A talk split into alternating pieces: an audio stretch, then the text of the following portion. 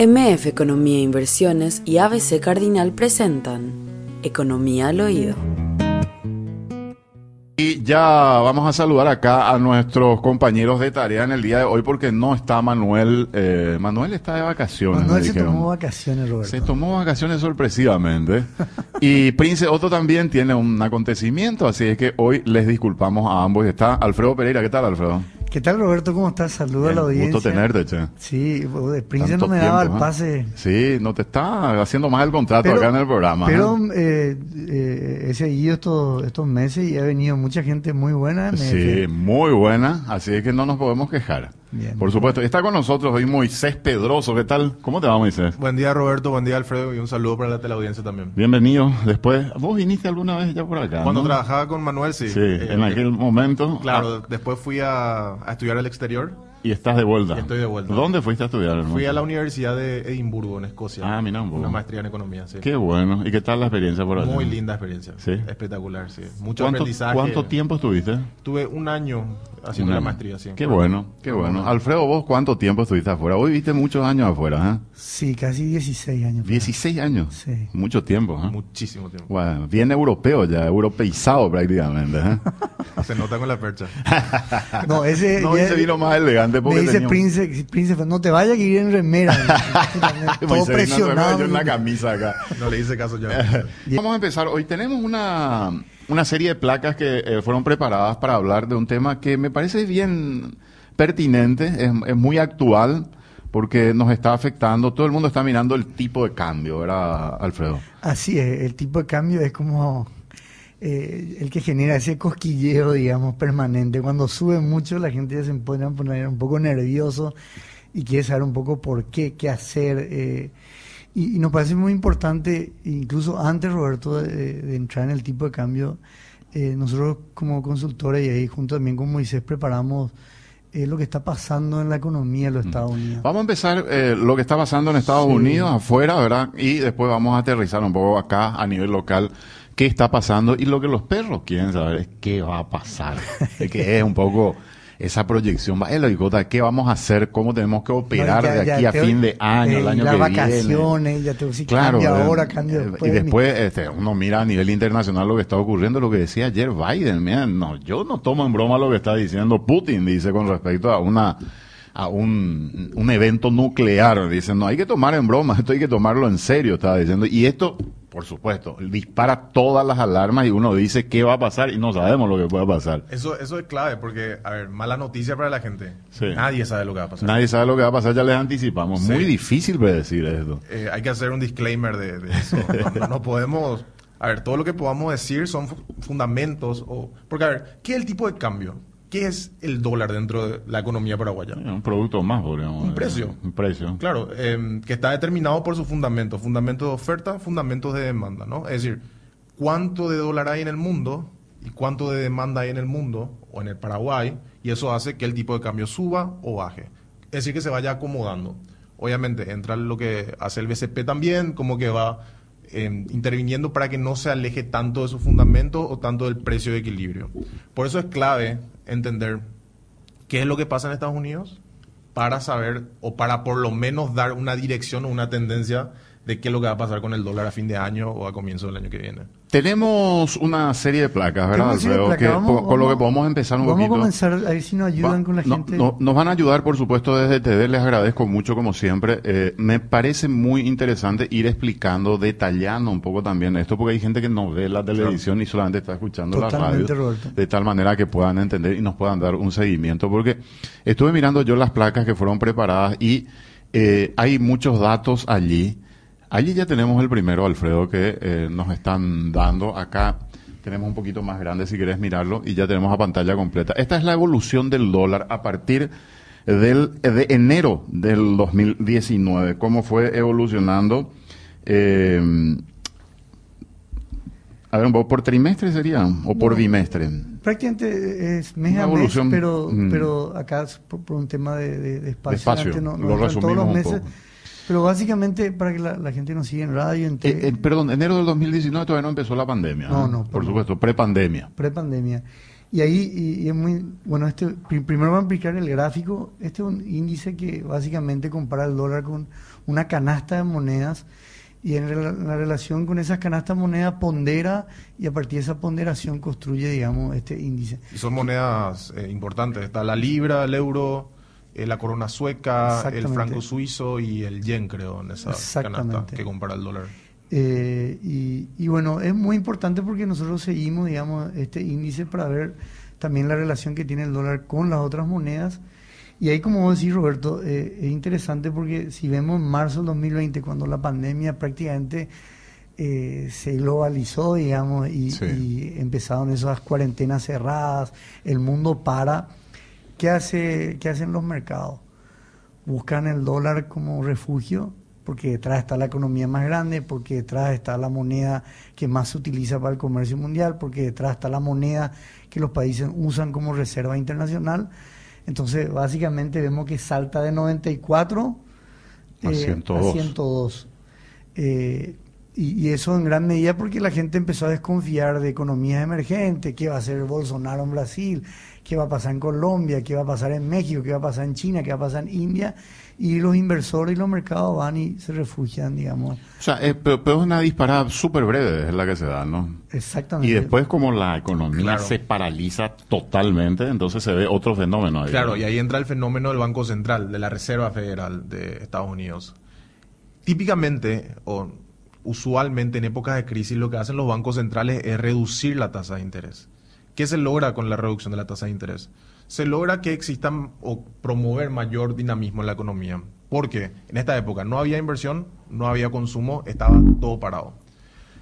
Luego de la crisis financiera del 2008, cuando también la, Fed baja las tasas de interés, lleva a un proceso de normalización de las tasas como unos 5 o 6 años después de la crisis financiera. Y lo que estábamos viendo en prepandemia era una normalización de las tasas de interés y también de los balances del, Banco Central de Estados Unidos, de la Fed. Entonces llega la, la- la crisis del COVID, las cuarentenas, etcétera, etcétera, etcétera, y hay como una, una política de empezar a mover la economía americana. Cuando se reduce la tasa de interés, lo que pasa es que hay más dólar en el mercado. La intención del Banco Central estadounidense es eh, tirar dinero de tal manera, tratar de que se mueva la economía, baja las tasas para que salga más dinero al mercado. Así es, Exactamente, exactamente. Y cuando hay más dinero en el mercado, el precio del dólar tien- tiende a caer o tiene una tendencia a la baja porque existe más, más, eh, más dólar por cantidad de bienes que se producen. Por eso es esa caída que dura hasta julio, septiembre del 21. Vemos una caída de 102 a 92 prácticamente, que se mantiene durante largo periodo. Sí. ¿eh? Y, y un poco lo que dice Moisés es muy interesante, Roberto, porque en gran medida, cuando las economías emergentes empiezan también a, a resurgir, digamos, en la pandemia de manera desbalanceada, unas más que otras, como en los Estados Unidos las tasas eran muy bajas, básicamente el inversor también se empieza a animar y a mirar los mercados emergentes para obtener mayores rendimientos afuera. Entonces, la gente, digamos, o el mercado empieza a migrar lentamente, digamos, nuevamente hacia otros mercados y abandona paulatinamente el dólar. Hay, un- como un beneficio para los mercados emergentes en ese sentido, ¿no? Pero miren lo que es desde noviembre, sí, septiembre del 21, cuando empieza a subir y, y ya no deja de subir. Parece que se va por una escalera mecánica, ¿no? Por la, por la rapidez con la que está subiendo el dólar. Pero ¿qué es lo que pasa? Ahí se vuelve a ver una normalización de la tasa de interés o de la política monetaria de, la Fed. Que, eh, a ver, esto no está exento de críticas. Hay muchas, ahora mismo, actualmente hay como dos bandos eh, sobre la política monetaria de la, de la Fed. Algunos que dicen estamos siendo demasiado agresivos y otros que dicen no estamos siendo lo suficientemente agresivos. ¿Agresivo en qué sentido, Moisés? En la, en la suba de la tasa de interés. Ya. A ver, Y eso que está altísima para Está- lo que está- es Estados Unidos, ¿no? Sí, en marzo sube 0.25, luego 0.50 y tenemos tres subas consecutivas de El 0.75. 0.75. Hoy está, las bandas están entre 3 y 3.25 y quedan todavía dos reuniones pendientes eh, a cierre del año. Y bueno, después, después vamos a mirar un gráfico interesante eh, que, que un poco resume las proyecciones que tiene la Fed y eso es eh, bastante desalentador por el impacto Ahora, que puede tener. pregunta Claro. un poco. vos- Sí. Yo estoy mirando el, la- este, el ataque ruso a Ucrania se da en febrero de este año. Sí. esto, esto que vemos nosotros y le describimos un poco a la gente que está escuchando, una, em, una subida sostenida del dólar a partir de marzo prácticamente de este año, ¿tiene que ver con eso o me estaba preguntando nomás, como liberaron muchos dólares y se empezó a normalizar un poco la economía, después viene lo de la guerra y tiene un problema de inflación evidentemente, entonces, o sea, eh, ¿cómo lo explican, digamos, esta, esta subida sostenida? Porque esto es una escalera, para aquel que no pueda mirar, es, imagínense una escalera donde va subiendo persistentemente a llegar a 112, 102 llegó en el peor momento cuando se dispara la pandemia. Hoy estamos en 112 prácticamente. ¿eh? Sí, a ver, la, obviamente que existe una presión inflacionaria por el lado de, de, los bienes como de combustibles, más que nada por o, o, la energía, como se le llama, por el ataque ruso a Ucrania. Pero personalmente creo que el factor principal es la cantidad o la tasa de interés o la cantidad de dólares que había en, en la economía americana. Es más, en los últimos dos trimestres hubo una discusión muy fuerte de si existía o no una recesión en los Estados Unidos. ¿Qué es lo que es una recesión? Es una caída del Producto Interno Bruto trimestral dos veces consecutivas. Que de hecho pasó. Que de hecho pasó, claro. Pero, ¿qué era lo contraintuitivo o lo que no se podía explicar? El bajísimo nivel de desempleo en los Estados Unidos.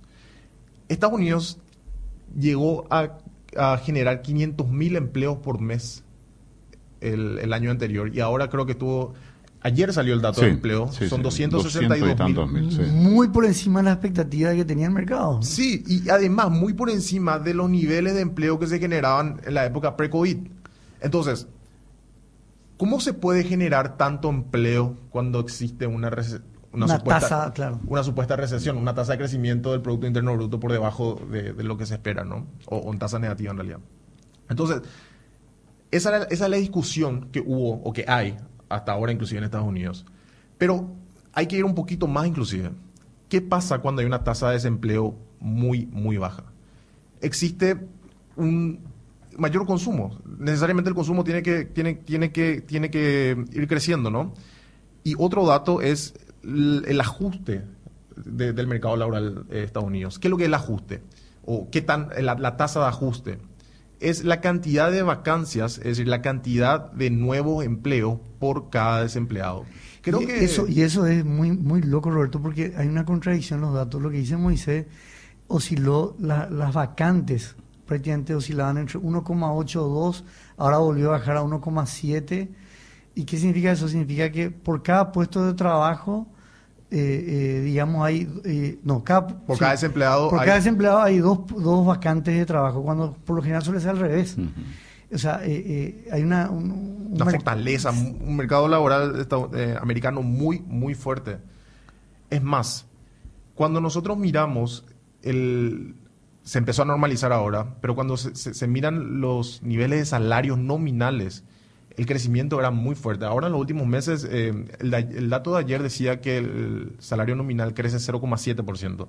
Eso como que da relativa estabilidad o, como que va más en consonancia con lo que es la, teoría, ¿no? Pero ¿qué significa que existan más o que existan casi dos vacantes? Creo que ahora es 1,7. 1,7 salió el em, por cada desempleado. Significa que yo puedo renunciar de mi empleo o puedo, si yo no estoy trabajando, puedo ir a buscar trabajo y es muy probable que encuentre un empleo. O sea, hay más este, apertura de gente que está queriendo contratar a alguien que la cantidad de trabajadores que están ofertados en el Exactamente. Y hay puja por el empleo, entonces eh, probablemente eso eh, presiona para que el precio del salario, digamos, eh, suba. Ahora, ¿cómo se explica una economía en recesión? Exactamente. Que lo estabas diciendo un poco. Muy... Exactamente. Entonces, esa es la, la, la, gran discusión que existe ahora. ¿Qué es lo que hace la FED?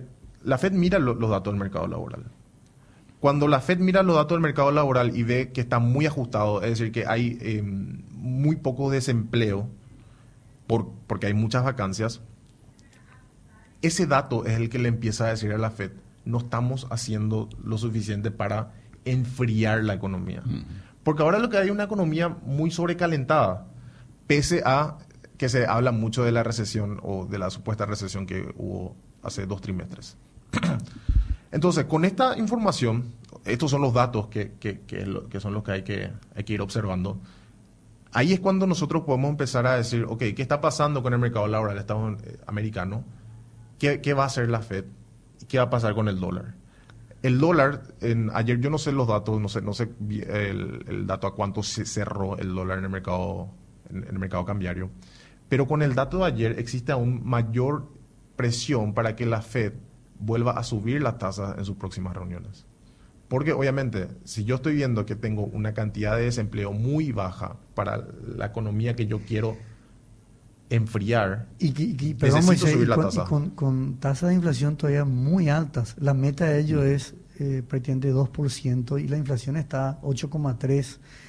Y, y, cuando uno desagrega encima la inflación, por supuesto que el componente del salario juega un rol muy importante, porque la energía ha ido bajando en los Estados Unidos. Estados Unidos no está tan expuesto, digamos, al ser productor y tiene refinerías, en, eh, petróleo, gas, como Europa, por ejemplo.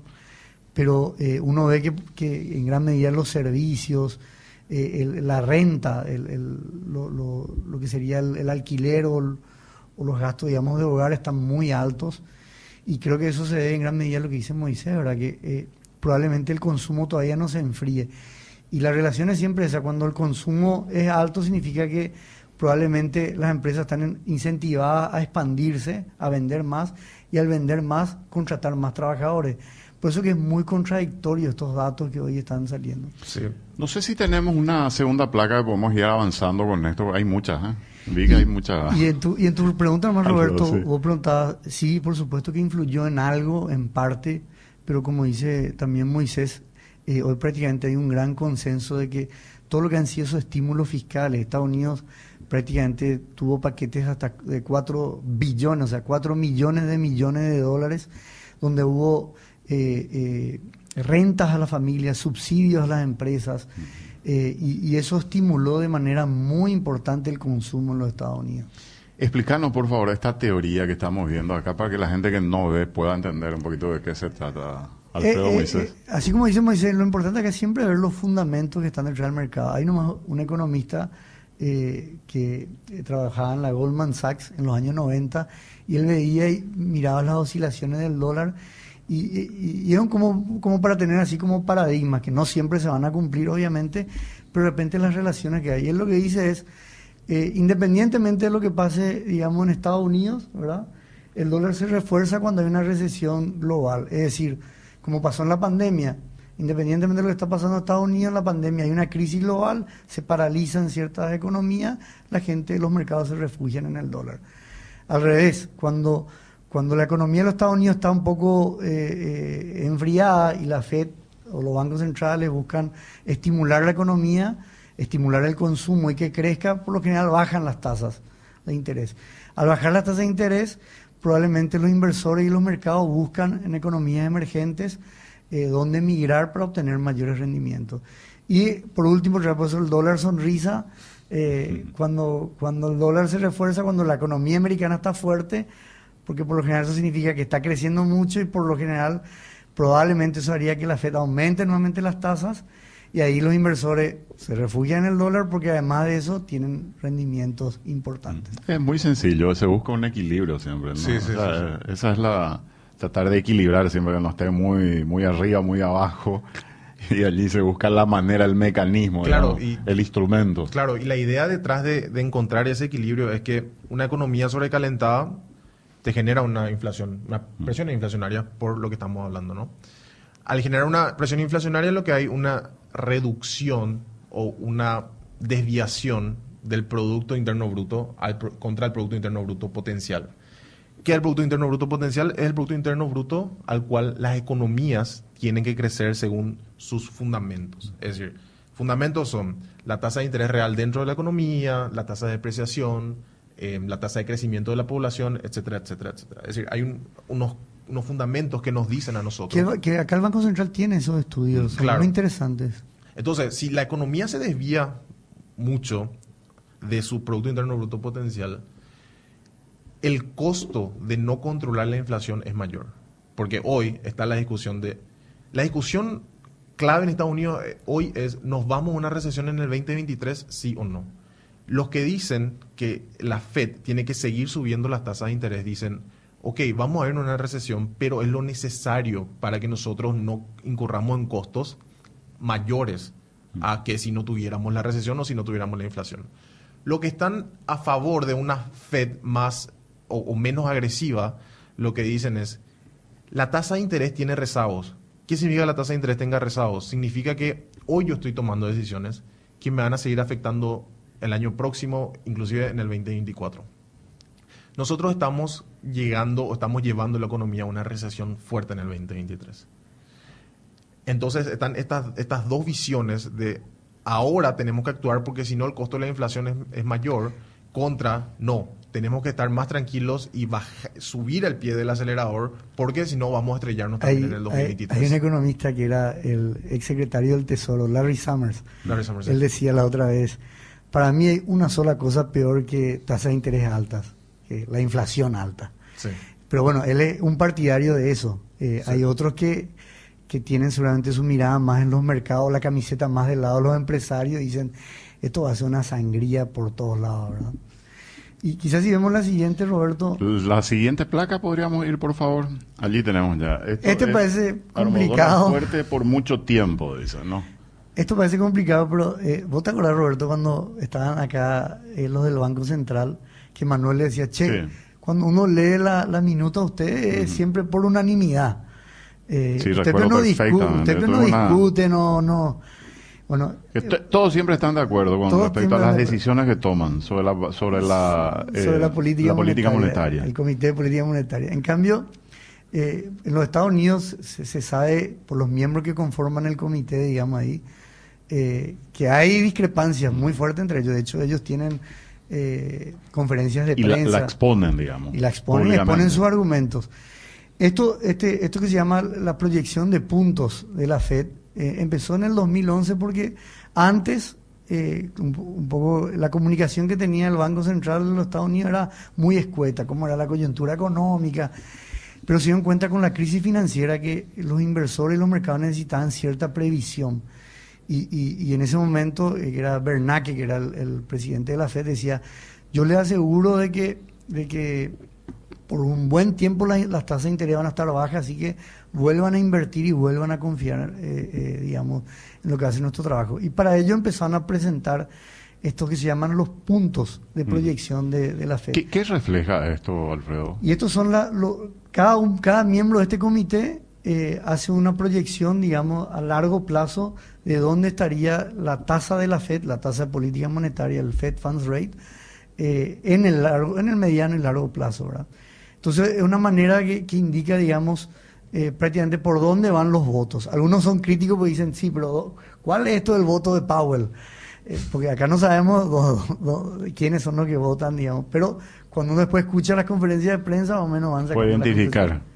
Hace un, une con flecha. ¿eh? Y ahí nomás, Roberto, lo que decía Moisés, vemos eh, en el 2022 prácticamente el consenso de cierre de año es en 4 puntos, o sea, la, la mediana está en 4.40, eh, más o menos, pero en el 2023, cierre del 2023, la mediana, o sea, el punto medio es en 4.60. Pero fíjate la dispersión. Ahí ya es más grande, ¿no? El, el, y lo que es el 2024, que es el midterm, el, el, el mediano en el plazo. 2024 tenemos una, Pe- Claro, y después va una, convergiendo al- una gran discusión, podríamos decir, Exactamente. sobre qué pueda pasar en el Porque no sabemos lo que va a pasar en el 2023. Ujú. Si en el 2023 caemos, que la economía americana cae en recesión, necesariamente van a tener que mantener tasas bajas. La dispersión de puntos de arriba a abajo te demuestra que hay numerosas proyecciones ¿verdad? que hacen Sí. cada uno de ellos. Pero por lo que vemos en el 2023, o sea, vamos a tener un dólar bastante fuerte, digamos, por un buen tiempo, y eso tiene implicancias. Tenemos que después ver un poco, decirle a la gente, ¿qué implica para Paraguay, por ejemplo, o para la región sudamericana un dólar fuerte? y- y- Pero vamos a ir a eso un poco sí, más vamos a la adelante, siguiente lámina. ahí ahí Podemos ver la siguiente, por favor. Acá, eh, ¿qué dice? Perdón, afecta ¿cómo afecta un dólar dólar más más fuerte al resto de las economías? Allí está, esa era la pregunta. Mira, yo no me acordaba, ¿eh? Adiviné lo que venía. No, y, eh, a ver, No, eh, ¿qué, qué implica, Moisés, esto? Prim- primero, en, en el mundo tan ah, globalizado en el que estamos, obviamente, o decir que el dólar no va a tener implicancia eh, es una mentira. Vos sabés, esto, acá, por supuesto, los grandes operadores, todo el mundo, y no solamente acá, en todos los países están pendientes de qué va a Es hacer que Estados Unidos con su política monetaria. Por ¿no? eso es importante la, la placa anterior, porque demuestra, primero, la comunicación del, del Banco Central y segundo, la expectativa que hay al respecto. Si nosotros ah, eh, hoy en día la economía americana ya no está, no está no es como los 70 donde estaba acostumbrado a una inflación alta o esperaba una inflación alta.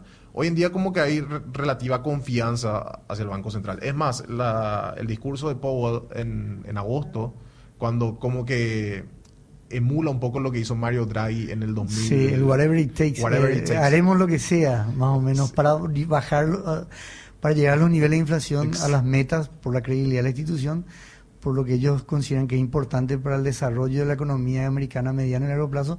Pero dice, aunque esto cause dolores a familias y a empresas, y ahí el mercado así, ¡ah! fue, cayeron las bolsas.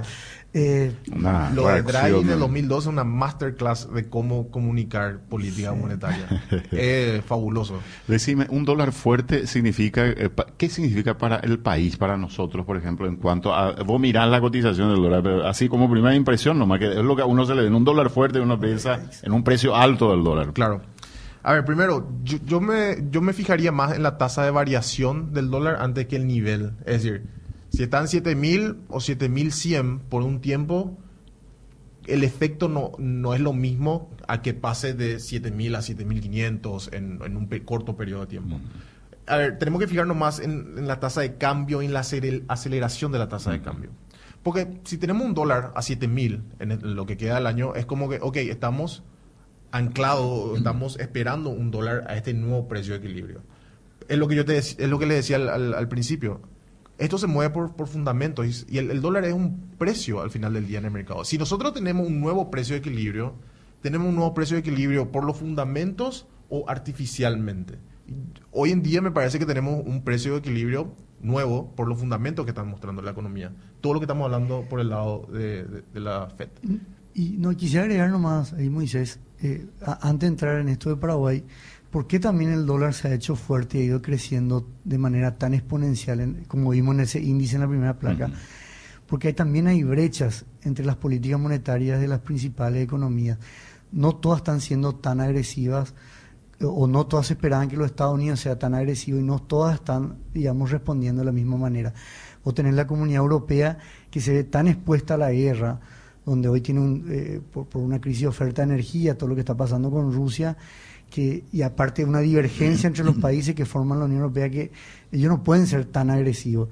Y eso hace que haya una brecha de rendimientos entre tasas de intereses más altas en una moneda muy segura como el dólar y el euro se ha depreciado, digamos, en relación al dólar un 16%, la libra 17%, el yen, el yen, el Japón, por ejemplo, que es otra moneda fuerte, una moneda muy confiable, el Japón tiene una deuda de 250% sobre el PIB.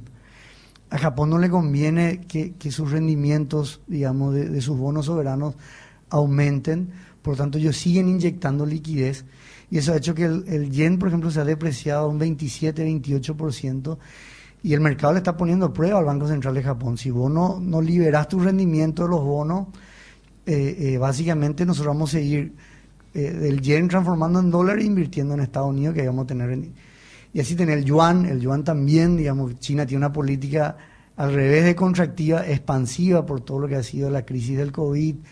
Eh, en agosto ellos bajaron 10 puntos porcentuales su tasa de política monetaria. Y no están cumpliendo con su tasa de crecimiento tampoco. Además, por lo que necesitan bajar la, la- la tasa de interés. Más entonces el yuan también se ha depreciado y, y todo eso ha, ha confluido, digamos, a que, a que la gente eh, refuerce y migre, digamos, hacia el dólar. Vamos a ver una, la placa esta de los efectos, ¿verdad? Vamos, que me parece muy interesante. La anterior- la anterior, la anterior, es la que estábamos queriendo seguir.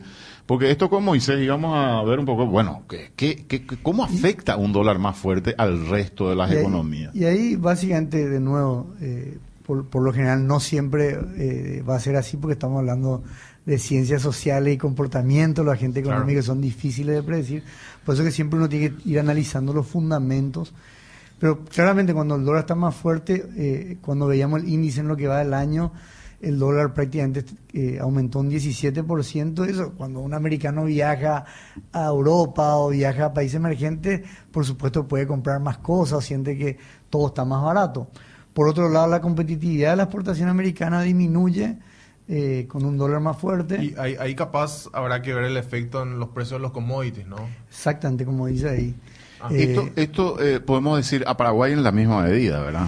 y, y O, ima- o es un imagínate, poco diferente. A ver, sí, O, sí. o vamos a particularizar después creo en que es Paraguay. Sí. Vamos a dejar, perfecto, vamos a dejarlo todavía de lado entonces. Claro, porque eh, eh, por lo general el precio, cuando un dólar es muy fuerte, si, si en el caso, bueno, Rusia no suspendió ahora la compra de carne, pero si Rusia tuviera que comprar nosotros carne, tiene que usa- utilizar más rublos, digamos, para comprar dólares. O sea, básicamente la carne paraguaya se, se le volvió más, se le encareció, se le volvió más cara.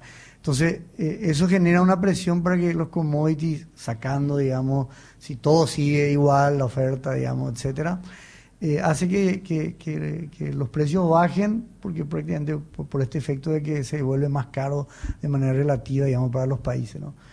Afecta el tipo de cambio, es decir, pone una presión en la economía emergente para que el tipo de cambio suba, o sea, las monedas se deprecien, presiona las tasas de interés de la economía, básicamente porque, eh, eh, y ese es un tema que veíamos, y hago un paréntesis ahí, que vos preguntabas, cómo, cómo también nos afecta, y, y si el dólar sigue estando muy fuerte, con tasas de intereses muy elevadas por un, por un plazo bastante largo, acabo tenemos, nosotros tenemos problemas de inflación, tenemos tasas de política monetaria altas, eh, muy altas, digamos, que, el mercado ya lo está sufriendo, y eso comentar también después.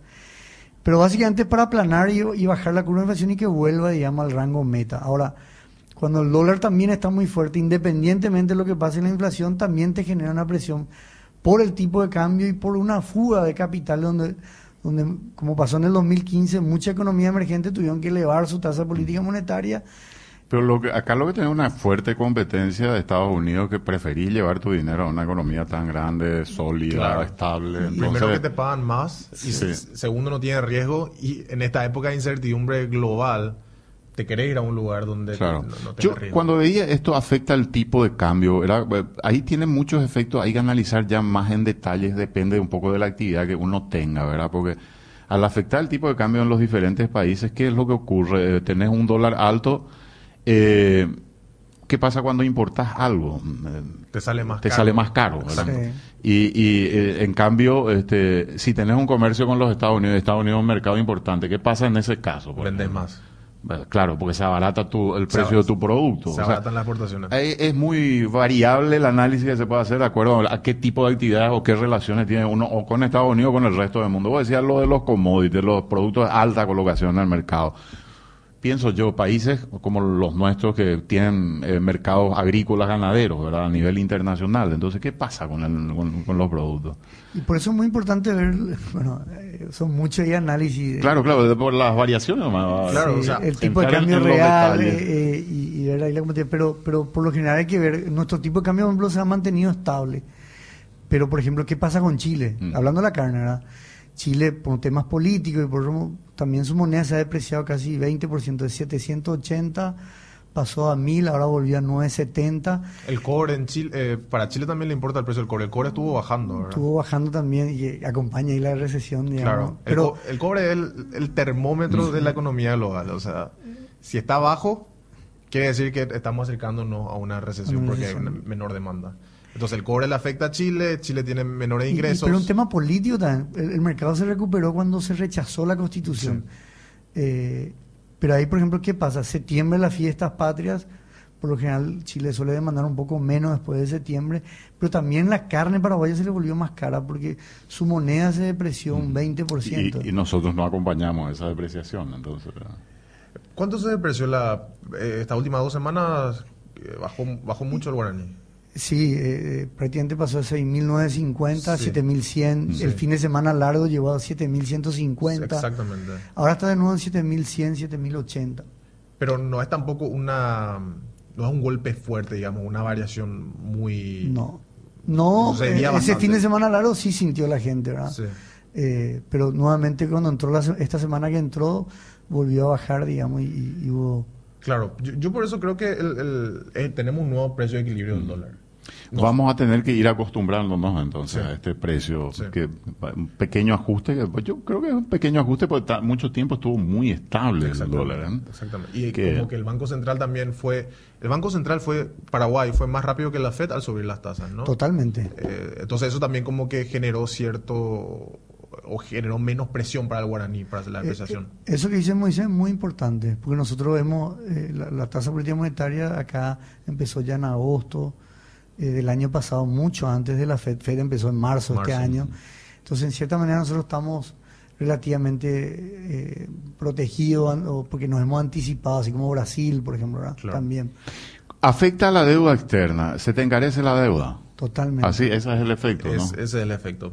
Y al, eso, emitir, sí. al emitir en dólares, necesariamente los intereses que se pagan también por, por las... de- hay, hay un- el bono creo que bajó de 112 a 95. Sí, eso el del- podemos ver en el siguiente. Tenemos un siguiente cuadro, ¿eh? vamos a ver una, una, una- allí. La deuda soberana se ve impactada, que es justamente lo que estábamos hablando. Eh, eh, eh, esto igual son algunos ejemplos de algunos bonos que se han emitido, ¿verdad? Y ahí muestra, por ejemplo, bueno, el plazo residual para que para la madurez, para el vencimiento de ellos en la, segunda columna, eh, el monto por el cual fueron emitidos y la tasa nominal en el momento que fueron emitidos. Por ejemplo, como dice ahí en el 2000, bono 2048, eh, fue emitido fueron 530 millones en mercados internacionales a una tasa de 5,6%. ¿Qué dice la, columna siguiente? Dice que el rendimiento hoy, al cierre, de- digamos, del viernes, el día de ayer, cerró a 7,75 el rendimiento. Es decir, el precio hoy de esos bonos está a 78,29.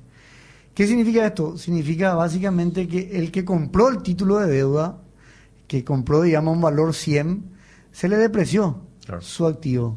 Porque era un activo que él poseía. Él poseía un título de deuda que el Estado paraguayo me debe a mí y me tiene que pagar intereses. Me va a pagar los mismos intereses hoy, pero si hoy yo quiero liquidar, volver en efectivo ese bono, yo tengo que vender a un precio más bajo porque el precio que pide el mercado para el bono paraguayo es de 7.75 hoy para ese plazo. Eh, ¿Y eso por qué? Porque los bonos americanos, por este efecto de suba de tasa, también han subido. Y al subir los rendimientos, los bonos americanos, los bonos americanos, para que la gente entienda, es la base, porque como decía Moisés, es considerado para el mercado libre de riesgo y los más líquidos. Y todos los países construyen, digamos, un diferencial de tasa a partir de los bonos americanos. Entonces, el ejemplo nomás que ponemos en la última columna, y con esto cierro, si hoy Hacienda, en el, eh, o en enero ¿verdad? del 2000, o si hoy tuviera Hacienda que, que hacer un rollover y volver, digamos, a canjear bonos, eh, por esos plazos hoy tendría que emitir a 7,75 la tasa y tendría un diferencial con lo actual de 12 millones de dólares. Eh, eh, y, es, y es por eso que, no sé si vos viste, Roberto, pero Hacienda hoy está peleando por para tener un préstamo, digamos, de 140 de 240 millones de dólares para que el Congreso lo autorice, porque en enero vence vence el saldito que queda de esos primeros bonos del 2013 de Manuel Sí. Ferreira. Sí, sí, recuerdo. Eh, de los 500 millones. De los primeros 500 millones quedan 230 y... Le hacemos pagar a Manuel, entonces. Yo diría, ¿verdad? ¿Y, ¿Y qué dice Hacienda? Che, yo no quiero salir a hacer rollover ahora porque, mira, eh, si salgo a 10 años, mi rendimiento está a 6,73. O sea, hay un diferencial de 5%, prácti- eh, 4% de, de- de tasa, 24 millones de dólares más o menos va a ser la diferencia de intereses. Y prefiero irme a un banco multilateral. Mm. y que- con eso hacer el... y que me preste y con eso pago, digamos, y no hago un- un rollover. Entonces, todos los países ahora se ven, pucha, en esa deuda que teníamos, y los países se han endeudado en la pandemia por motivo de fuerza mayor, hoy se, se, se encuentra con una situación también bastante compleja. ¿Tenemos otro, otra placa? Sí. ¿Vamos a eso o vamos al corte? Mira que tenemos dos cortes todavía. Esto estamos hablando de importaciones. Esto es que lo que decía Moisés, el, el tipo de cambio es básicamente el precio de una moneda en relación a otra. Y ahí yo le quería pedir a Moisés, ¿quiénes son los que juegan en nuestro mercado local para que la audiencia entienda en la oferta y en la demanda de dólares? Claro, la- la- cuando yo quiero dólar, yo necesito dólar para importar productos, ¿no? Porque yo necesito Pagarle a mi proveedor. pagarle a mi proveedor que está afuera. En cambio, cuando yo tengo el dólar, es cuando yo estoy generando dólares, es cuando yo tengo que exportar el producto, tengo que sacar el producto de- del Paraguay.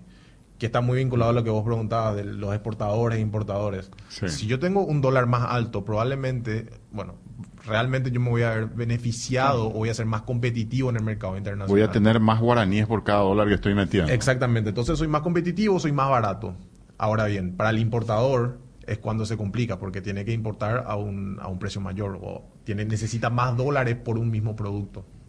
Y probablemente por, eh, termine eso después trasladando al consumidor final. ¿verdad? Teníamos una relación, no recuerdo dónde habíamos hablado de, eh, de qué manera impacta, digamos, en, en, en la generalidad de nuestros precios el- el- la importación. Y un O sea, 35% era de, de bienes importados y después hay una relación ahí entre 30 y 25% que serían insumos que la industria requiere para, para la elaboración de pero, bienes. pero dentro del 30 y, o sea, No, dentro no, de un- a- afuera, a- otra aparte, vez, o sea, afuera. casi un 50, Sí. 50, 60%. Pero por eso es importante, a ver, el dólar puede subir, lo- el guaraní se puede depreciar. Probablemente exista una presión inflacionaria. Pero que al final del día la inflación es la tasa de variación de los precios. Entonces, a mí me importa la tasa de variación del dólar. Es decir, cuánto varía el dólar para que esa variación me entre en la variación de la inflación. ¿Ok? Puede, puede sonar un poquito eh, abstracto, pero por eso lo importante de ver qué tan, o, o el porcentaje de depreciación o qué tan acelerado o desacelerado es la depreciación del guaraní con respecto al dólar. Porque finalmente lo que te termina impactando la inflación a, a largo plazo es, es una cuestión monetaria. Esto tiene, Totalmente. ti- tiene Y- impacto y- cortoplacista, y, pero... y dentro de la oferta, Roberto, te llega una, in- una inversión extranjera directa, como hablamos para Cel, que te trae 3.500 millones de dólares y prácticamente te cambia todo el escenario, ¿verdad? porque te pone una oferta de divisa en el mercado. Eh, lo mismo, las remesas, en la medida que haya paraguayos que envíen dólares a sus familias, eh, eso contribuye a la oferta. ¿verdad? Eh, turistas que están viniendo ahora para los Juegos del Sur También. traen dólares porque eh, buscan cambiar para hacer pagos en guaraní, etcétera. Y al revés, la demanda, como dice Moisés, el importador que requiere dólares para pagar a su proveedor, tenés también el, Estado muchas veces cuando quiere pagar los intereses o amortizar su deuda, vuelve al Banco Central para comprar dólares. Tenés también, eh, en ese sentido, las multinacionales cuando tienen que enviar sus utilidades, cambian guaraníes a dólares y envían a sus, a sus casas matriz. Entonces, es un mercado que tiene muchas variables y lo que dice Moisés eh, al comienzo era muy importante. Como tiene muchas variables, no, no, no especulen los perros. Claro. Si vos sos zapatero, vos tenés que dedicarte a hacer bien zapato, ¿verdad? Especializate en lo que sabes Especialmente hacer. en lo que sabes. Si querés contratarle a Moisés como consultor, que te pueda dar una asesoría. Y, y quizás entrando en el último jugador importante, para que la gente tenga en cuenta, eh, el Estado también es un jugador importante, sobre todo cuando se endeuda en el exterior. Básicamente el Banco Central funciona como un agente financiero, entonces entran esos dólares al país, pero el Banco Central eh, le, le- le- le vende guaraníes a Hacienda porque los gastos que tiene que realizar Hacienda son en guaraníes.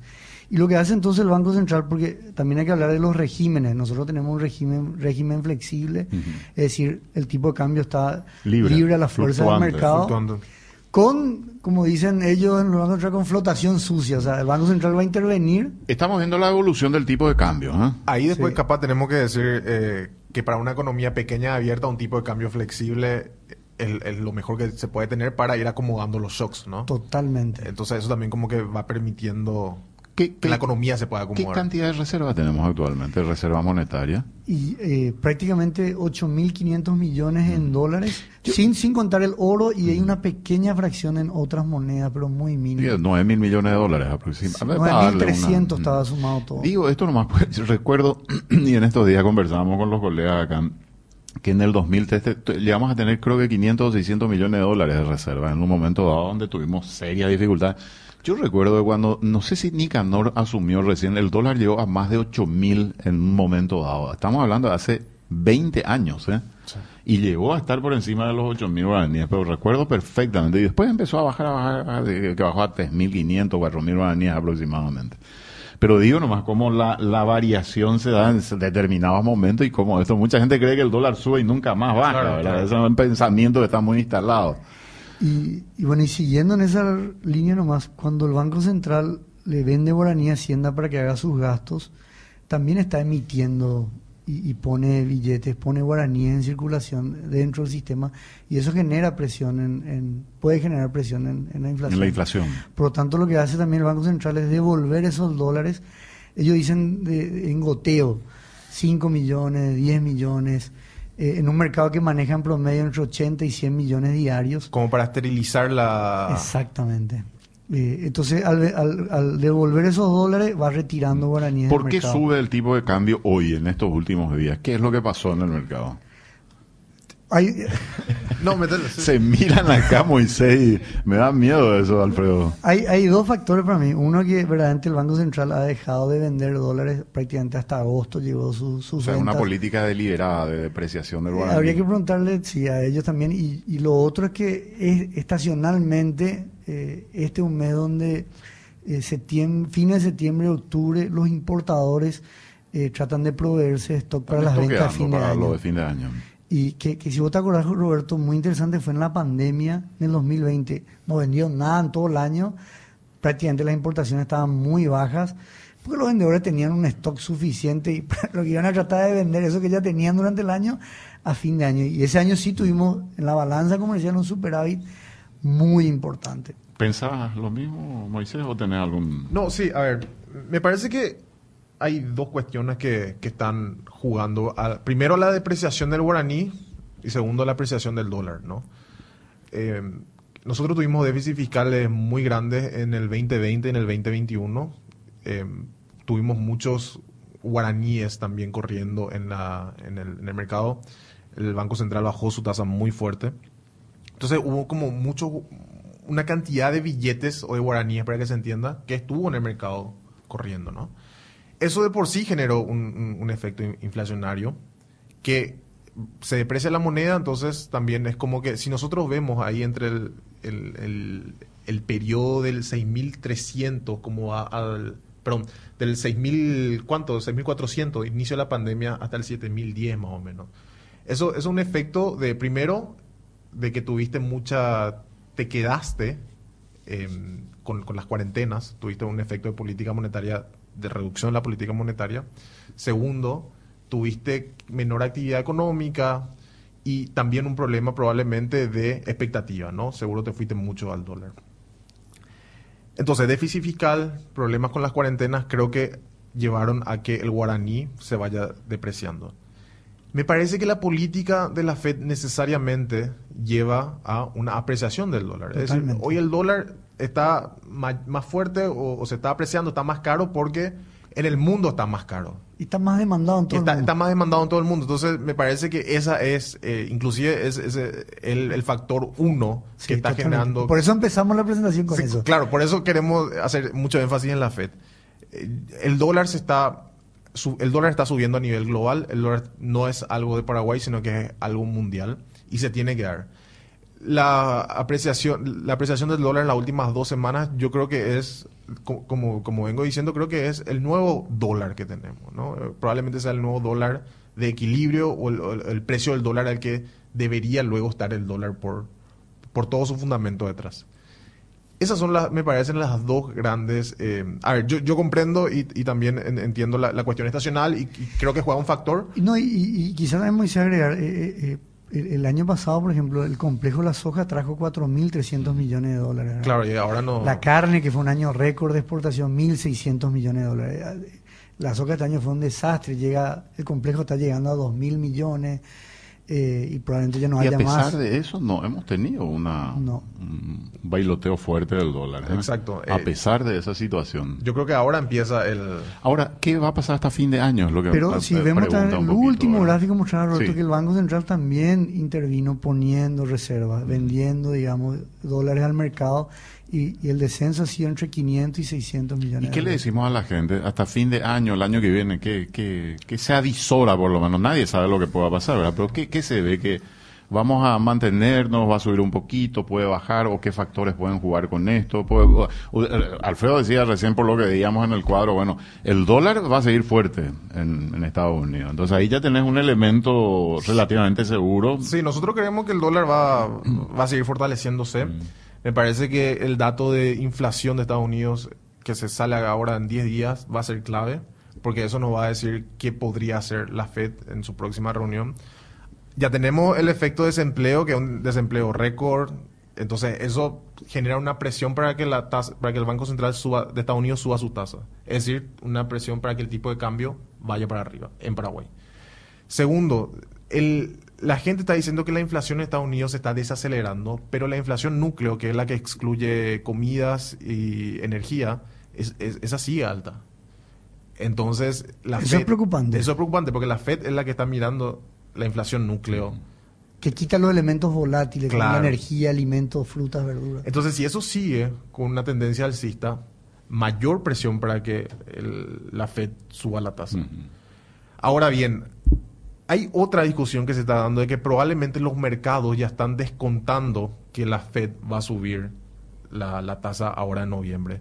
¿Qué significa eso? Que los mercados ya están viendo que Anticipan están anticipando que el Banco Central suba la tasa. Si están anticipando eso, probable- probablemente el dólar no crezca demasiado, va a subir, pero probablemente no suba o no tenga un una fuerte alza. Capaz inclusive se quede en este nivel que estamos viendo, ¿no?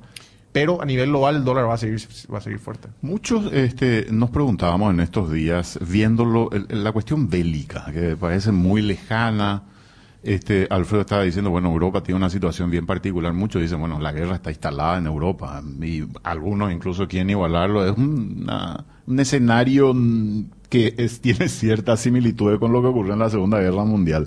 Muchos dicen, el, el Banco Central Paraguayo tiene que tener ya una política, o sea, una digamos, un proyecto para afrontar una eventual situación de guerra, por ejemplo. O sea, ese tipo de cosas se tiene, o, o sencillamente hay que esperar que ocurra y vemos qué efectos eh, ocasiona eso y, y- y t- allí empezamos a, a calcular y a pensar y a discutir qué vamos a hacer. Eh, En cuanto a, a- a reservas, por ejemplo, el Banco Central está muy bien munido. A mí lo que me preocupa, Roberto, pero así de manera eh, que me hierve la sangre, es eh, todo lo que pasa en el Congreso.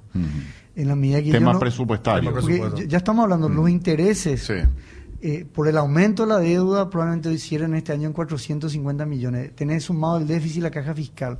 O sea, tu, tu, tu gasto rígido eh, prácticamente están, eh, eh, ya casi no hay espacio para, para Para nada. hacer digamos. otra cosa, claro, para Eh, pagar. ¿Y ellos qué quieren? Aumento salarial, eh, equipararlo la caja fiscal con esto del senador Martín Arevalo, buscan meterse ahora por el costado para... Vino lo de Itaipú, los O sea, 940 es una- millones de dólares. le- Les calienta tres, digamos, lo que venga a decir ahí, pero, pero, pero te genera porque prácticamente, eh, eh, claro, hacer caridad con el dinero de otro y el impacto que eso pueda tener en la economía, con una suba de impuestos, con todos esos panoramas que están viendo un dólar más fuerte, una posible guerra mundial, y, y, y- estos pensando solamente en su silla y en los votos de ahora. Entonces, eh, Claro, y eso que no empezamos con el estudio del proyecto de presupuesto del año que viene. O sea, estamos en la bicameral recién, pero cuando se empiecen a votar o a definir los números, yo no sé lo que va a Pero pasar. pero es un yo- tema muy yo digo, es preocupante. culpa nuestra, al final me digo, es culpa nuestra que tenemos esto, estas autoridades.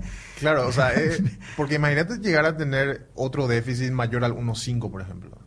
¿Cuánto tiempo más de inflación vamos a tener con Porque el déficit lo que al final del día te genera es una inflación para el futuro. Si nosotros seguimos teniendo déficits irresponsables o que nos lleven solamente a incremento salarial, tener déficit por incremento salarial, necesariamente nos va a terminar afectando y vamos a tener que eh, acomodarnos. ¿Y cómo nos vamos a acomodar? Probablemente con la inflación, ¿no? Que es como hay que cubrir ese déficit.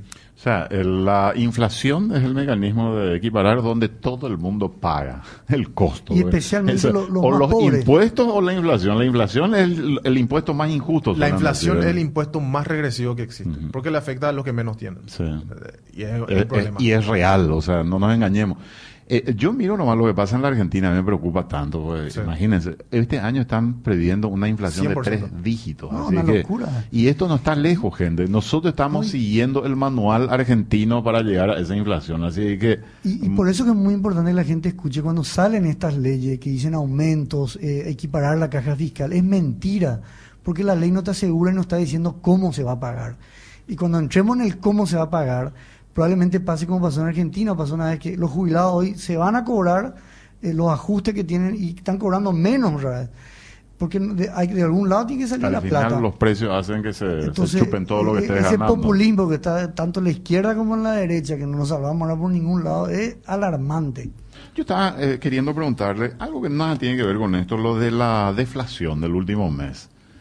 Eh, el Banco Central dio a conocer su informe del IPC y me, me preguntaban días pasados si el- la deflación es buena o es mala, me preguntan, porque eh, hubo mucho comentario siempre del tema de la deflación a nivel europeo, por ejemplo, donde era casi un sinónimo de recesión. Entonces, ¿Cómo vamos caminando hacia fin de año? Por supuesto, para todos los que dicen la inflación estaba muy alta este año, es una buena noticia, parece una buena noticia, ¿verdad? Totalmente. Entonces le quería preguntar a ustedes, este, ¿cómo, cómo lo están viendo, verdad? Sí, la- el dato de septiembre yo creo que es un dato bueno de que efectivamente se está desacelerando la, la subida de precios.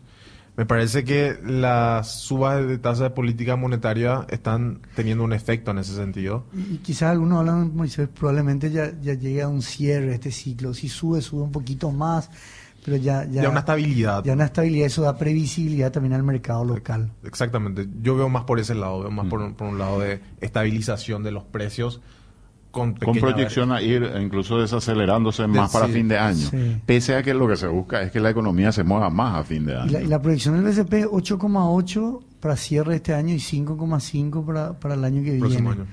Pero lo que, lo que no, no está bueno de ese informe es que la, la subyacente Sigue. eh, era... ¿Qué es la subyacente? La subyacente prácticamente es la que quita esos, esos elementos volátiles como energía, ¿Qué es lo que estábamos hablando? Sí. frutas, verduras, y esa subió 0,3. sí.